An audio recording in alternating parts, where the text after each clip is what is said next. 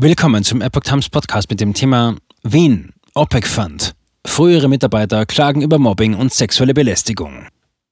Ein Artikel von Reinhard Werner vom 2. September 2022. Sieben ehemalige Angestellte des OPEC-Fund in Wien erheben schwere Vorwürfe gegen ihren früheren Arbeitgeber. Sie werfen der Entwicklungsbank vor, sexuelle Übergriffe und Mobbing zu dulden. Aufgrund ihres Status gilt dort kein österreichisches Arbeitsrecht.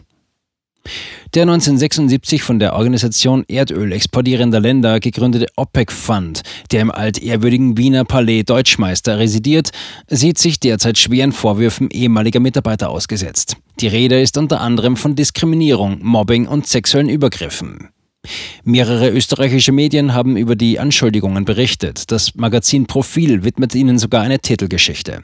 Was in den Medien der Alpenrepublik besonders Unmut erregt, der Entwicklungshilfefonds, der den Status einer internationalen Organisation genießt, unterliegt nicht österreichischem Arbeitsrecht, was eine zivilrechtliche Geltendmachung von Ansprüchen de facto unmöglich macht und dazu führt, dass selbst allfällige strafrechtlich relevante Vorfälle schwer zu ahnden wären.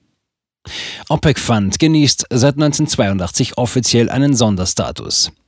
Der OPEC Fund, der im Kern eine Entwicklungsbank ist, die aus Mitgliedstaaten des Kartells, allen voran Saudi-Arabien, finanziert wird, ermöglicht Infrastrukturprojekte, vor allem in Schwellen- und Entwicklungsländern. Ein Drittel der etwa 200 Mitarbeiter kommt aus Österreich und die Jobs sind durchaus begehrt. Eine Sekretärin kann dort selbst ohne akademischen Abschluss auf ein Monatsbrutto von 5000 Euro kommen, schreibt Profil, und vom Bruttolohn gehen keine Lohnsteuern ab.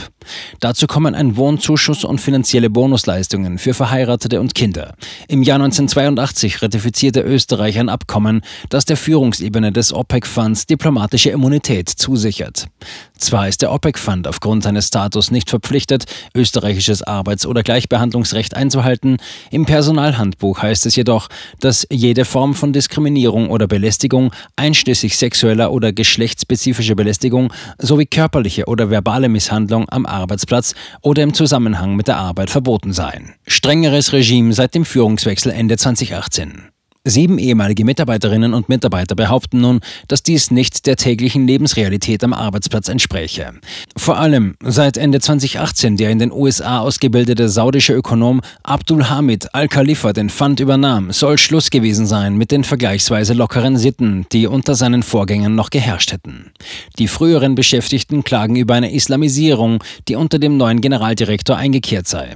Der Anteil der weiblichen Beschäftigten gehe kontinuierlich zurück, ein Aufenthaltsraum Raum, der zuvor für Pilates und Yoga genutzt werden konnte, sei zum Gebetsraum umfunktioniert worden. Essen und Trinken im Ramadan hätte auch gegenüber nicht-muslimischen Mitarbeitern Anfeindungen nach sich gezogen.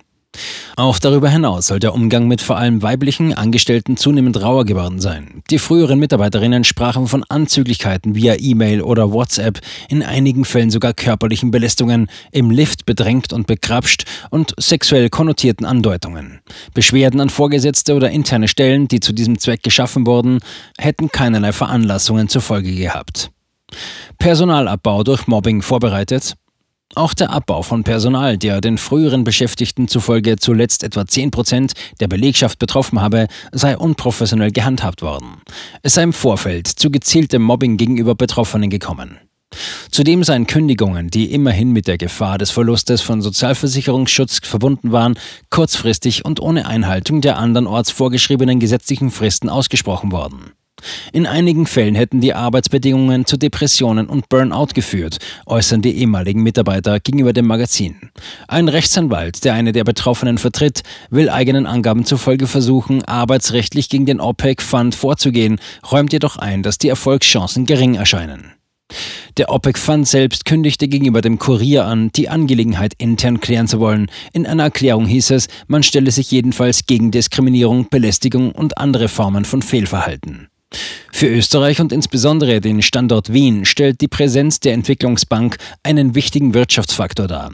Indirekt sichere deren Tätigkeit im Land 19.000 Arbeitsplätze und eine jährliche Bruttowertschöpfung von 1,35 Milliarden Euro. Auch deshalb suchten regelmäßig auch Politiker auf Landes- und Bundesebene den Schulterschluss mit dem OPEC-Fund und dessen Geschäftsführung.